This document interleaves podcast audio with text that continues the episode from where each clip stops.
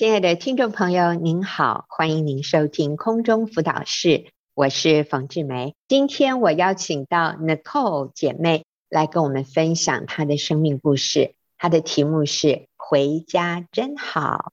Nicole 你好，冯姐你好，是好，回家真好，意思就是之前你是职业妇女，后来你决定放下工作回家，然后感受到。回家真好。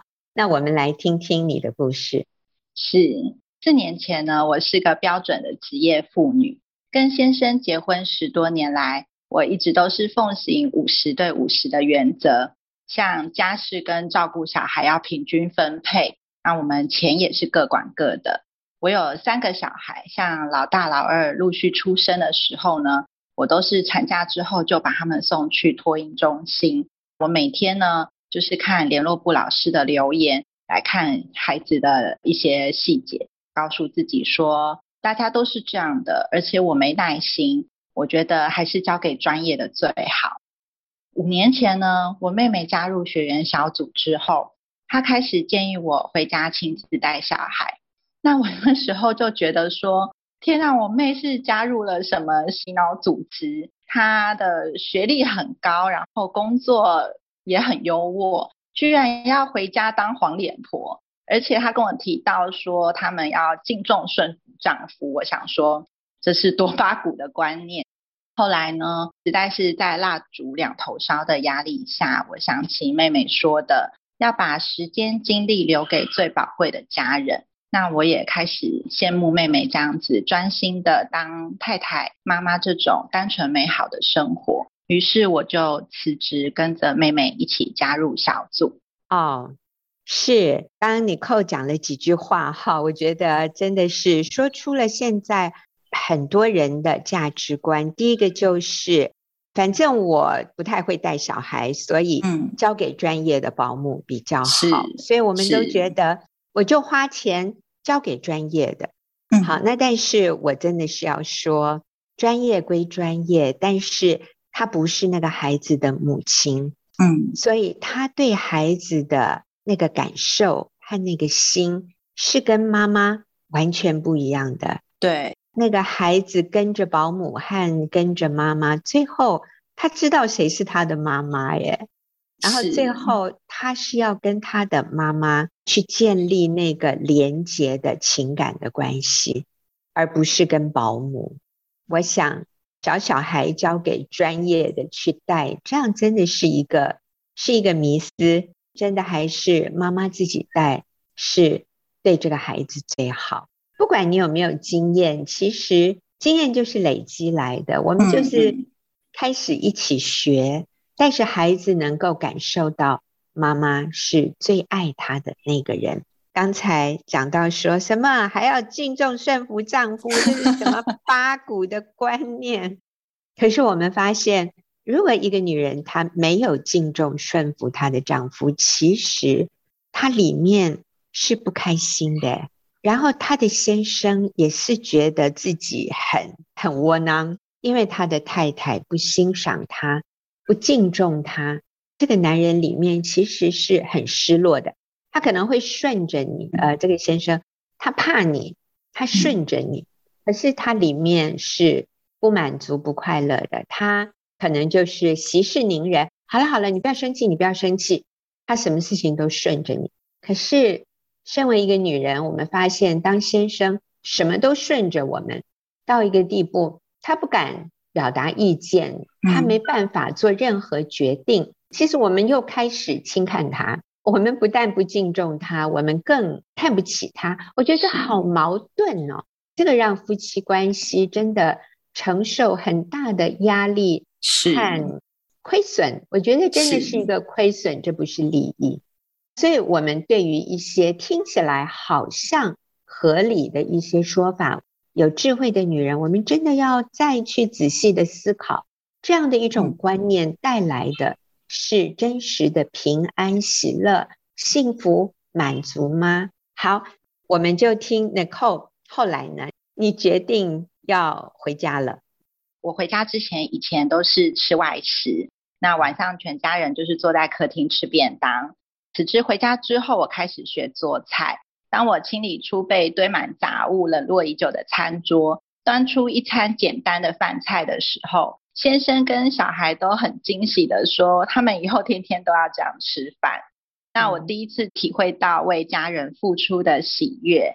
餐桌现在我们家就是几乎一半的时间都会花在他身上，就孩子会在上面吃点心、画画，然后呢，我跟先生也会坐在那边喝咖啡聊天。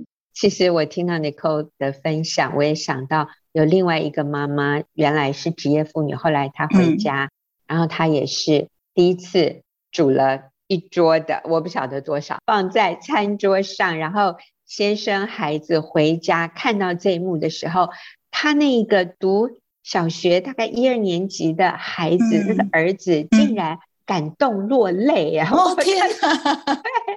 他说：“那个儿子竟然含着眼泪跟他说：‘妈妈，谢谢你，也太可爱了。’对，你都无法想象妈妈下厨煮饭对全家人的意义。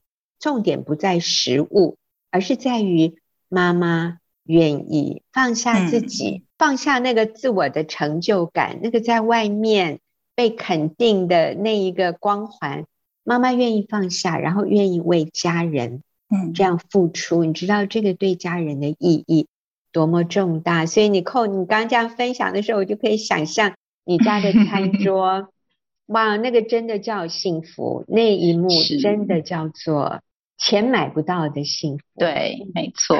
那你继续。像我跟我先生的个性是南辕北辙，我们常常意见不同而吵架。啊，一开始敬重顺服对我来说就是很大的挑战。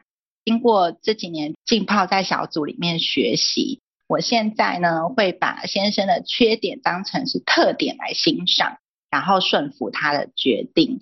像我们家之前厨房要重新装潢，先生每一个细节都很仔细，我提供的意见呢，他就会一脸严肃的纠正说：“不是贵的东西就好，你要多做比较啊。”或者是说他上网看了评论，他说我喜欢的设计很不实用。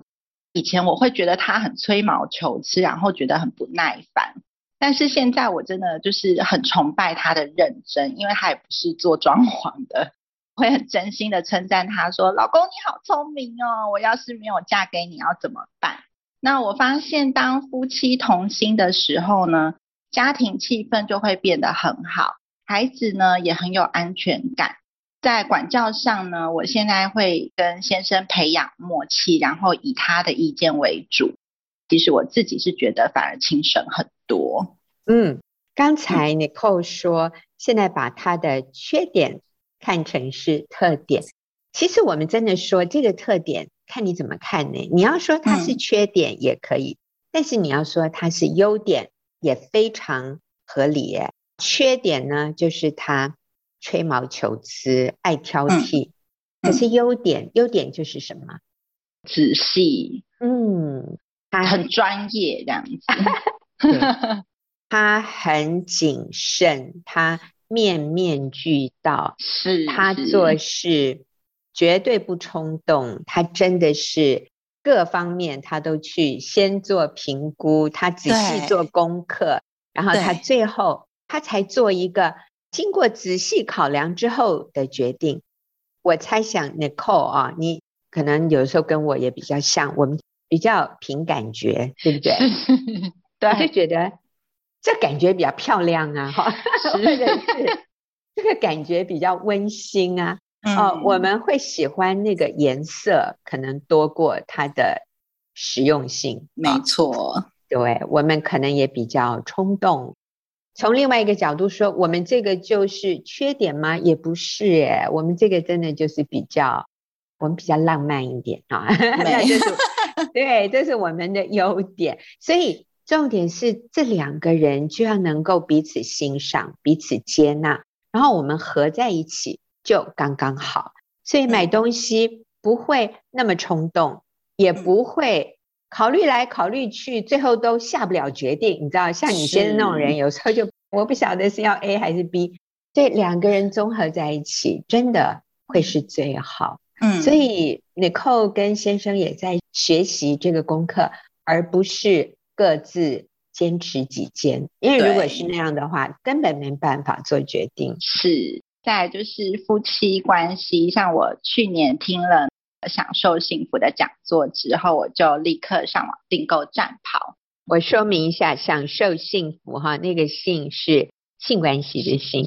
去年你听了享受幸福的讲座，你就做了一些改变。嗯，那我就是订了战袍，就是呃性感睡衣，主动取悦满足先生。那我发现我在这个过程之中，我自己重新找回了对先生的热情，也非常享受夫妻亲密关系带来的美好合一。我现在常常会主动去抱先生，跟他说：“老公，我很爱你。”其实我的改变让先生越来越体贴，也越来越有自信。他已经成为真正的一家之主。我其实受到婚姻班教导很多，就是当我甘心乐意付出我的百分之百，不求对方的回报，神其实给了我更多。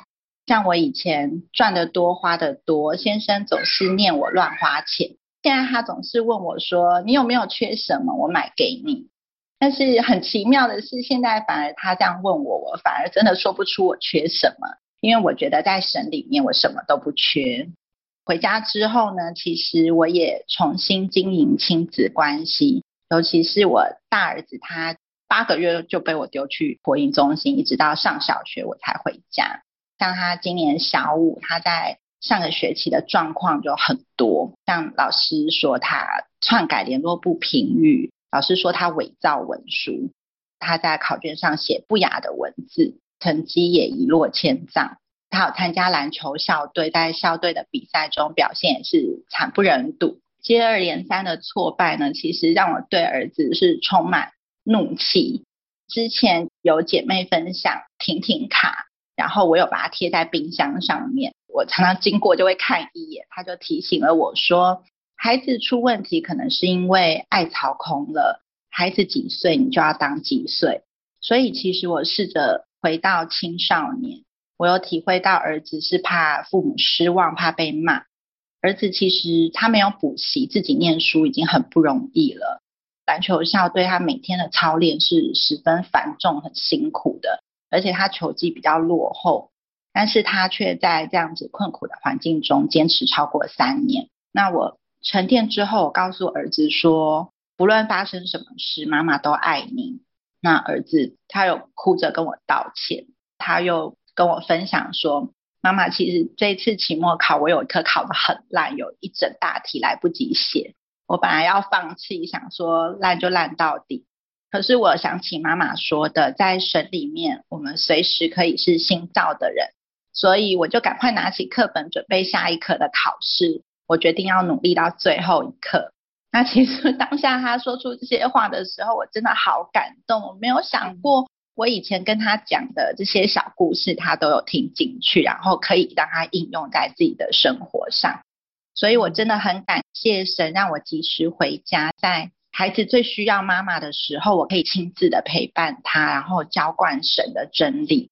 有真正了解孩子的机会，所以回想到以前，我其实生活不顺，就会去拜拜算命，而且我什么神都拜，像无头苍蝇一样，心中不会有安稳。进入小组之后呢，我学习让主来掌管我的人生，我感受到前所未有的满足跟平安。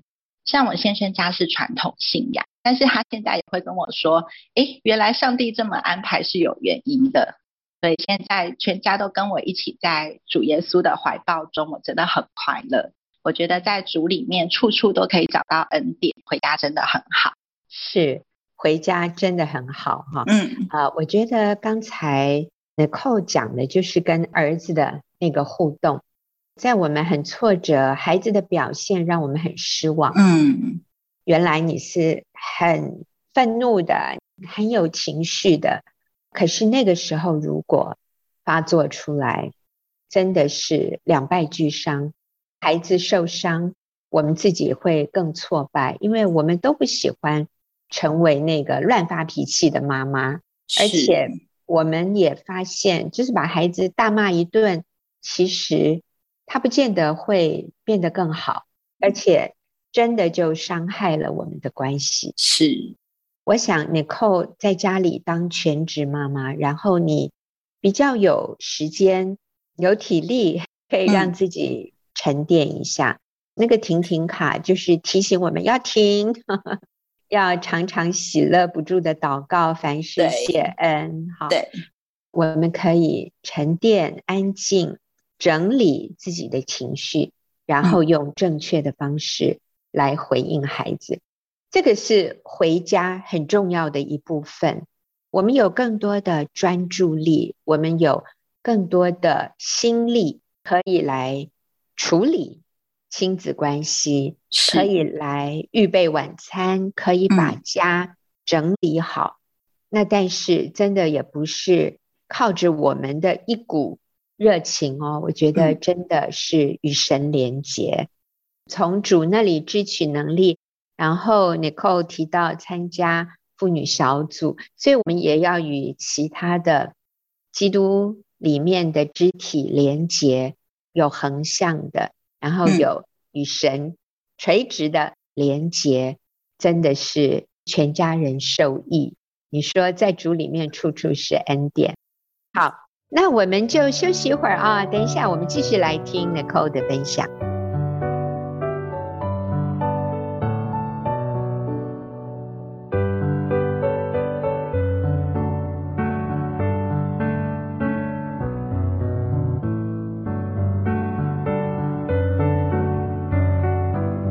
现在要问 Nicole 几个问题，因为我觉得从他的见证里面啊有好多好重要的重点。一开始啊，Nicole 就说，过去你都是奉行五十对五十的原则。那五十对五十的原则的意思就是，你做得好，我才对你好；你做得不好，我就不需要对你好。我怎么对待你，就是看你的表现喽。所以是一种好像要公平对等，五十对五十。那你说过去你是奉行，那五十对五十的原则有什么不好吗？以我自己的经验，我觉得五十对五十看似很公平，那是现在人说的婚姻平权，所以很容易欺哄女人去遵行。但其实我觉得真实的婚姻并不是死板的形成，没有办法每一件事情都整齐划分。所以其实我觉得五十对五十最后是让夫跟妻分离，个别的自我中心。想象就是一个家是双头马车在前进，其实很容易产生摩擦，小摩擦的累积就会变成夫妻感情的不定时炸弹。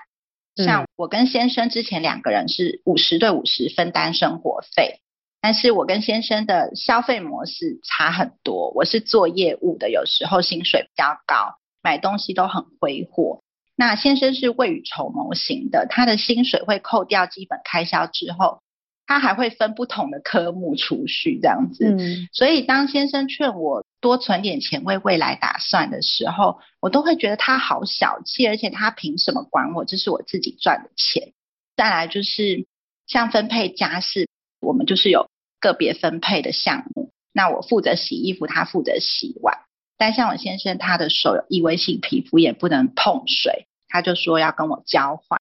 那我发现。交换之后，他很久很久才洗一次衣服，大概一两个礼拜，而我却变成每天都要洗碗，我就觉得我吃亏了，我心里全部都是对先生的埋怨，觉得他是在找借口。你洗碗明明就戴手套洗也可以，所以五十对五十这样的一种所谓的原则，或者这样的一种方式，乍看或者乍听之下觉得很公平，嗯、可是。他的出发点不是爱呀，他的出发点是什么？是我不能吃亏，对，就是我们一定要公平。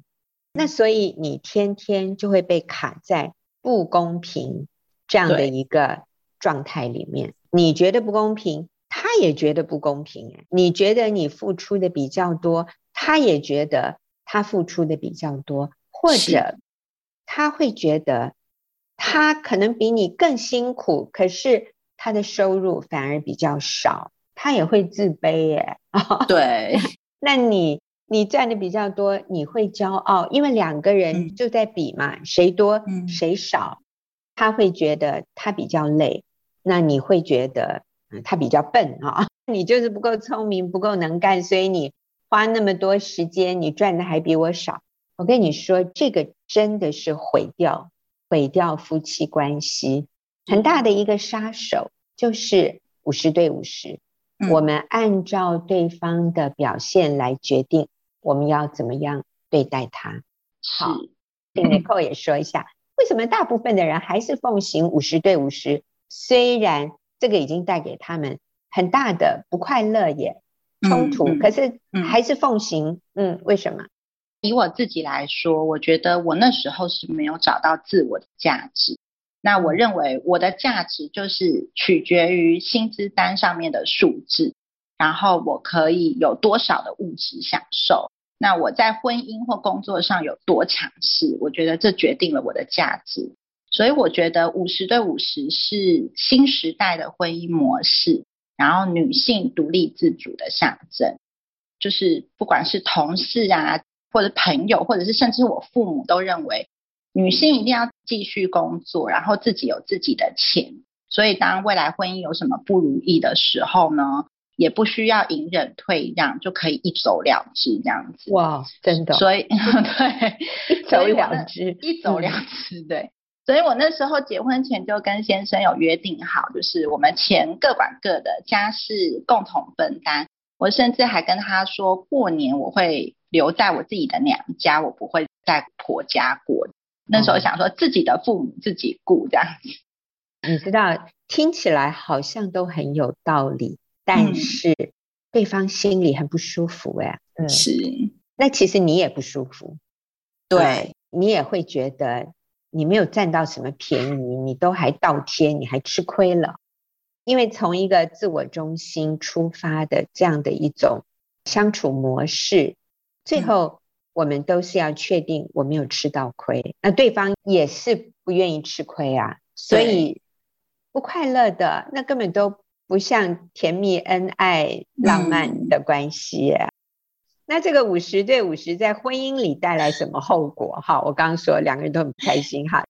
嗯，的确就是像冯姐说的，就是五十对五十让我一开始就误解了婚姻跟爱的意义，所以一切都是自我中心。嗯我现在回想起来，我那时候在踏入婚姻的时候，我想的不是要怎么去爱我先生一辈子，跟他一起建立起一个属于自己的家。那我每个想法其实都是为了离婚在做准备，预备一有个不如意就立刻跳船这样子。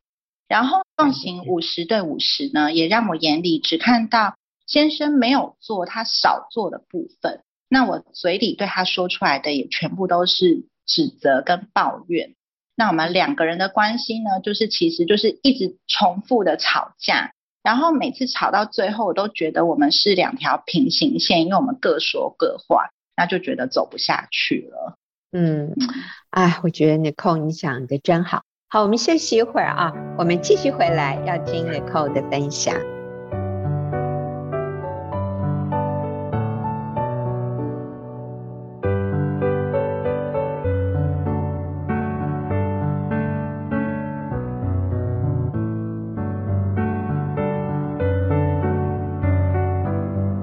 我在访问 Nicole 啊，她的生命故事的题目是“回家真好”。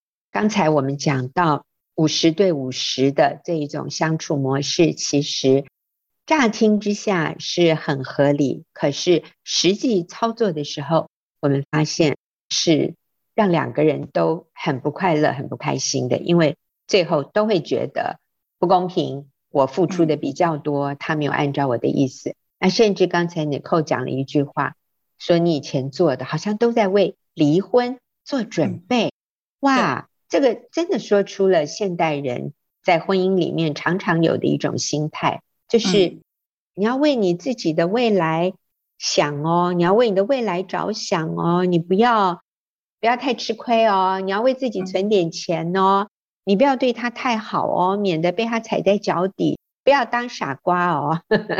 其实常常是来自于我们的亲人会这样警告我们、提醒我们。但是我们都知道，这个不是上帝对婚姻的设计。上帝是要我们百分之百对百分之百。你说一下，百分之百对百分之百是什么意思？就是做自己应该做的，了解自己的本分是什么，嗯、然后做自己应该做的，不要去看对方给你什么样的回应，嗯、然后或者是我有没有得到别人的称赞，你就是做好自己该做的。我在做的时候呢，一开始也会觉得有点委屈，比如说你辛苦一餐饭菜，然后先生小孩不买单，觉得不好吃，嗯、然后好像会觉得很沮丧。但是我这时候我就会仰望主，我会觉得神觉得我做得很好，我已经尽我自己最大的能力了，所以其实就是会把沮丧感取代掉，对，嗯、就是做好自己的本分。所以。百分之百对百分之百的意思就是，我为我这边的百分之百负责。嗯、至于他有没有付出他那一百，那就不是我的事。我不能因为他没有付出他的一百，我又收回我的一百，那就不是百分之百对百分之百的意思。哈，对，就是像刚刚 Nicole 说的，我为我的这个部分负责，是啊，那就好。其他的那都是上帝的事，都不是我的事了。嗯，好，所以你说说看你当时怎么跳脱出五十对五十的？我觉得很重要就是与神的连结。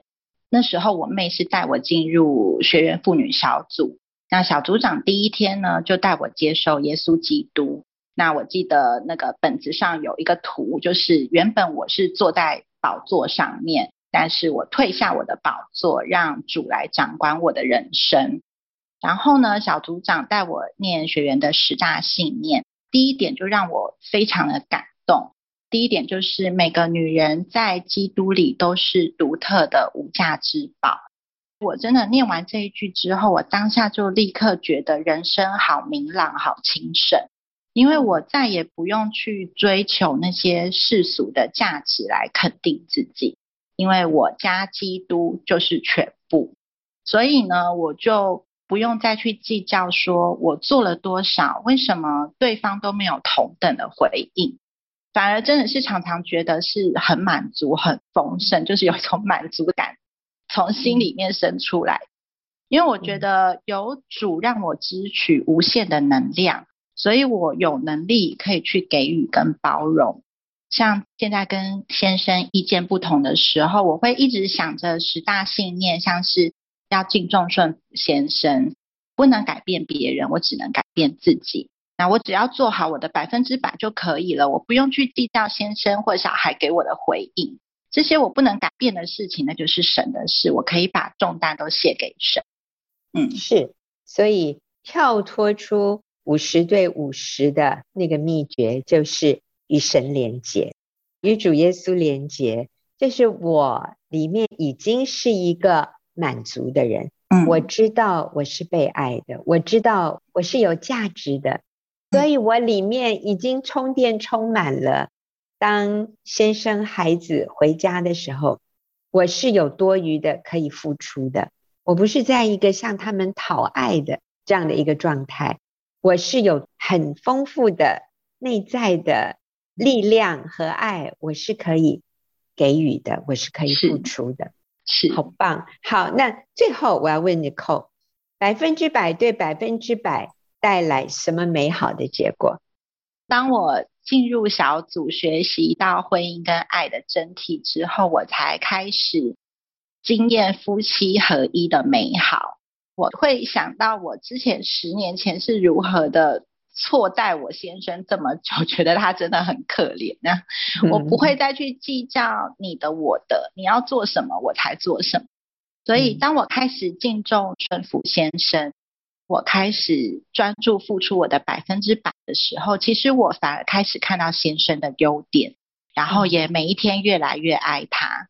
以前我就是觉得他小气，对钱斤斤计较。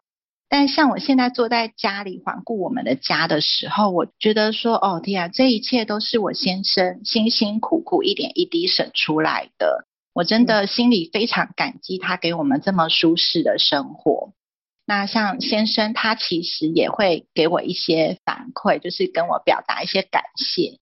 那这次疫情啊，小孩一直在停课，间间断断，他就跟我很感恩的说：“他说还好当初你有加入小组，在家带小孩，不然光是小孩停课，我们现在要这边吵说谁要请假，就会吵到离婚了。”与神连结之后，其实一家五口的生活也都是吵吵闹闹。然后因为我有三个小孩，就是。常常会有一些崩溃的状况，但是其实，在组里面总是可以看到很可爱的地方，就是回想起来都会觉得很好笑这样子。嗯，所以可以百分之百的付出，真的让我觉得很满足、很开心。是，真的是这样。我还记得之前你有说，你说以前你赚得多，花的也多，嗯，还嫌先生小气。反而现在你辞掉工作在家，是先生养你哦，对不对？对。然后他问你说：“你还缺什么？我买给你。”那你的回答是什么？嗯、你说：“糟糕，我还真的想不出我缺什么。”对，因为现在很满足，因为现在内心的满足不是靠物质，不是靠哇，我们要去哪里？大吃一顿，或者我们去哪里玩，我们去哪里旅游，不是靠钱买得到的东西来填满的。我们现在内心的满足、快乐是无价的，是钱买不到的。那就是夫妻的合一，然后亲子关系的这种亲密，全家在一起和谐、和乐融融。虽然仍然会有争吵，会有什么。但是那个大方向是对的，大家是彼此相爱的，大家的心是满足的，爱巢都被注满了，爱巢不是空的，是，所以真好，我真的可以认同 Nicole 你所说的，回家真的好好哦。那我们今天谢谢 Nicole 的分享，我们谢谢凤姐，是我们休息一会儿，等一下进入问题解答的时间。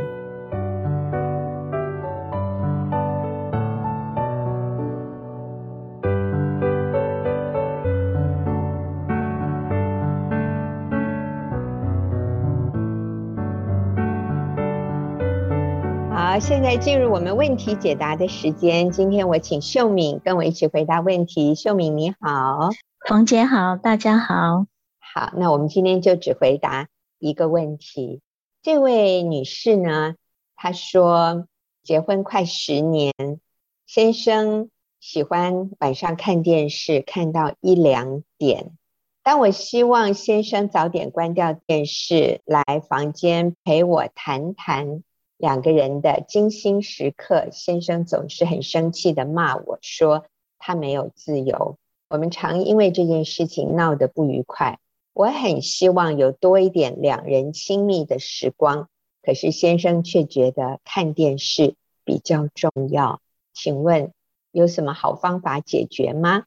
好，所以秀敏，这个很明显的哈，一个是晚睡的夜猫子啊，嗯、那一个是。早起的鸟儿哈，通常这样的两极的人会进入婚姻哦。啊，如果我们做一个调查，问问看，你跟你的配偶都是晚睡晚起的，或者两个都是早睡早起的，我觉得那个比例可能是比较低的，反而一个早一个晚，这个比例会是比较高的。所以我想，这个应该不只是。这位女士在婚姻里的困扰，我想可能很多人在婚姻里都有这样的一个情况。那所以要怎么来协调呢？很明显的啊，这位妻子心里是很难过的。她说她心里很难过，也很纠结。我认为她先生应该也是，就是太太对他不开心。不喜欢他看电视，他觉得很受限制，被管得很厉害，他觉得他没有自由。那可是太太感觉到先生不爱他耶，他跟先生都没有深入的心灵交流。哎呀，这两个人要怎么样协调，然后去真的了解，其实对方是爱他的。好，秀敏，对，我想先肯定这位太太，就是她也蛮体恤先生。她说，先生看电视也是一个放空的休息。我觉得他也很体恤先生，他也说尽量陪先生看，晚上一起看电视，所以他也很舍己。我觉得他也很看重先生跟先生的关系，希望先生早点关掉电视，然后陪他有精心时刻。我觉得。这位太太好棒，她是一个很看重跟先生关系的妻子，哈，也很愿意为先生舍己。但我想，就是有些时候我们的想法跟先生不一致的时候，我们要怎么去调整？我们有一本书叫做《胜过黑暗》，里面他有提到金钱的目标跟美好的希望，其实他谈的是一个界限。金钱的目标的意思就是神在我们一生中的旨意，我们不必要靠任何我不能掌控的人或环境就能达到我想要的结果。所以只要我跟神的关系调整好就好了。美好的希望是我们必须要仰赖别人的合作，或者是要有一个我们觉得顺利的环境才能够成就的一个结果。比如说，美好的希望就是我希望我先生能够早点 关电视，然后陪我上床，这是一个希望，因为必须要先生跟我一起合作，这件事情才能完成。金钱的目标就是我不能掌控先生，但是我可以跟神有一个健康的关系，就是我可以靠主喜乐，我可以靠主做一个不抱怨、不埋怨。清楚自我价值的妻子，我可以为先生舍己等等的，这个只要是我跟神的关系合作就可以达到的。所以从这两个来看，金钱的目标不是要我们去改变人或环境，而是要我们在里面学习、成长、成熟。我想给。这位太太几点，就是我们先去了解先生真实的需要是什么。当太太说你早点把电视关掉的时候，说先生总是很生气，骂他，觉得没自由。所以我觉得这是一个先生很需要确定他是他，太太是太太，确定他自己的一个部分，很需要被尊重和接纳。就是我们不要用。论断、评价好坏、对错来看先生看电视这件事情，通常我们太太会觉得说，你都不爱我，你只会看电视，或者我们会评断说他看的都很没营养。其实我讲这些都是我曾经认为的，好，我心里面都会这样想。首先就是我们完全尊重、接纳他，他有这个时间跟空间。第二个，我想就是不要去掌控。不掌控的意思就是，我们不要期望对方一定要按照我们自己的方式来满足我们。我认为，通常男人或者说每一个人都很怕被掌控，所以我觉得我们要尊重他的自由意志，他有自由选择，相信有一天他也会自由的选择来回应太太的需要，就是回到床上好好的跟太太有一个。精心时刻等等的，我觉得这个需要他自己情愿，不是我们埋怨、一直抱怨、一直苦读或一直自怜，然后他就可以改变。再接下来，我建议就是我们需要确定自己的价值，因为这个太太说她觉得先生看电视比较重要，好像比较爱电视，比较不爱太太。她说她内心很难过、很纠结，我想她很受伤。很被否定的感觉，好像自己很没有吸引力，很没有魅力，好像先生更看重看电视这件事情。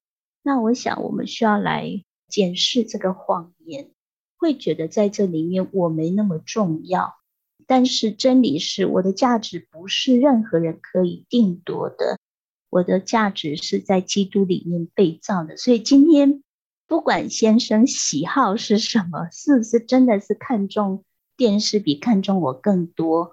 我觉得我们要学习，这个都不是减少我价值的一个原因，一个理由，就是我们的价值是不被动摇的。我觉得，当我们里面健康、里面稳定的时候，就是里面就不是自怜或掌控，好像会单一的看这件事情，认为先生就是不爱我。其实我在想，除了看电视这件事情之外，可能先生一直都是爱他的，一直都是。好的，可是我们因为很看重这一件事情，就变成把整个事情放大。我想建议就是，我们可以更有弹性、更柔软。就是晚上陪他看电视的时候，因为我通常会这样做，我就会贴着他很近，然后我的身体就不会安分，然后在他旁边，然后就跟他聊天。我开始改变，我就。就不再论断他看的东西。嗯、我先生每次看他都会讲一堆理论，这样子，啊、就他听他看得懂的东西，就是他有好多知识，我就会学习去仰慕他、崇拜他。我就说：“老公，你真的是百科全书哎，真的是里面好丰富哦。”博学多闻哈，是，我要 封你为博士。对，所以就不要带控诉的表达，我们可以跟他表达渴望精心时刻，但是就不是带着控诉自怜。我觉得就是一个尊重接纳。我有一次他看电视看得很热心，我跟我亲人讲说。你要不要来房间？房间演的会更精彩，我就逗他了。我觉得就是一个轻松，我们不掌控，做我们该做的，保持一个温柔喜乐，做一个温柔的妻子。嗯、是，哎呀，谢谢秀敏，真的就是一针见血，这是问题的症结。一开始的时候，秀敏提到目标跟希望的不同啊，在《胜过黑暗》这本书里面。就为我们下了定义，目标正确或者金钱的目标，就是这是一件好事，是合神心意的事。例如说，我们夫妻感情融洽，或者只要我一个人决定我要这么做，我就可以做得到的，那就是正确的目标。后来秀敏提出来的建议，哈，都是正确的目标，就是我要更了解先生的需要。我不掌控，我要尊重他的自由意志。那还有很重要的是，他不按照我的意思去做的时候，我不生气，这是我可以做到的。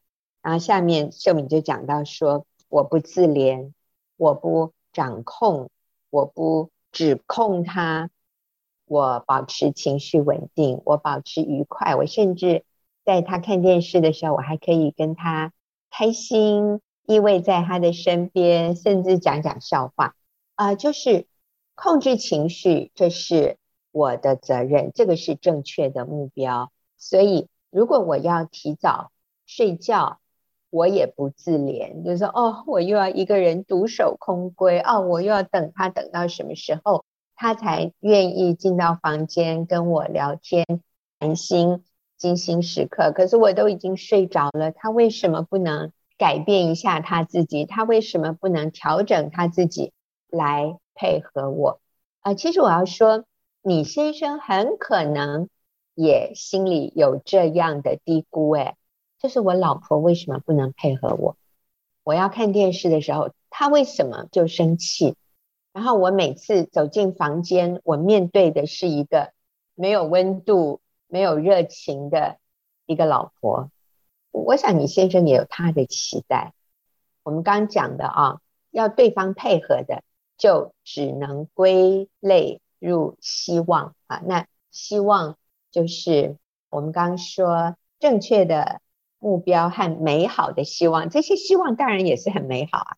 就是我希望我先生更关心我，我希望我先生能够改变他的作息，我希望我先生愿意跟我谈心，我希望。我先生对我更温柔，更关心我，我们可以很深入的聊天。那我要说，这些都是美好的希望。可是你把美好的希望变成必须实现，而且你要求对方帮你实现这些希望的时候，这就错了。所以我们只能够有正确的目标，就是我能做什么来改善这个关系。刚秀敏提的非常好，姐妹，你能做的是了解他的需要，不掌控，尊重先生的自由意志，确定你自己的价值，不自怜，不控诉他。我要告诉你，没有一个男人喜欢进到一个卧房，跟一个对他有满腹抱怨、满腹不满的女人睡觉。你越不高兴，你越挑剔他。他就越不想走进那个卧房。好，所以我觉得这些建议我们想一想，然后看看可以怎么样靠主来得胜，来做得到。好，谢谢秀敏，也谢谢听众朋友的收听，我们下个礼拜再会。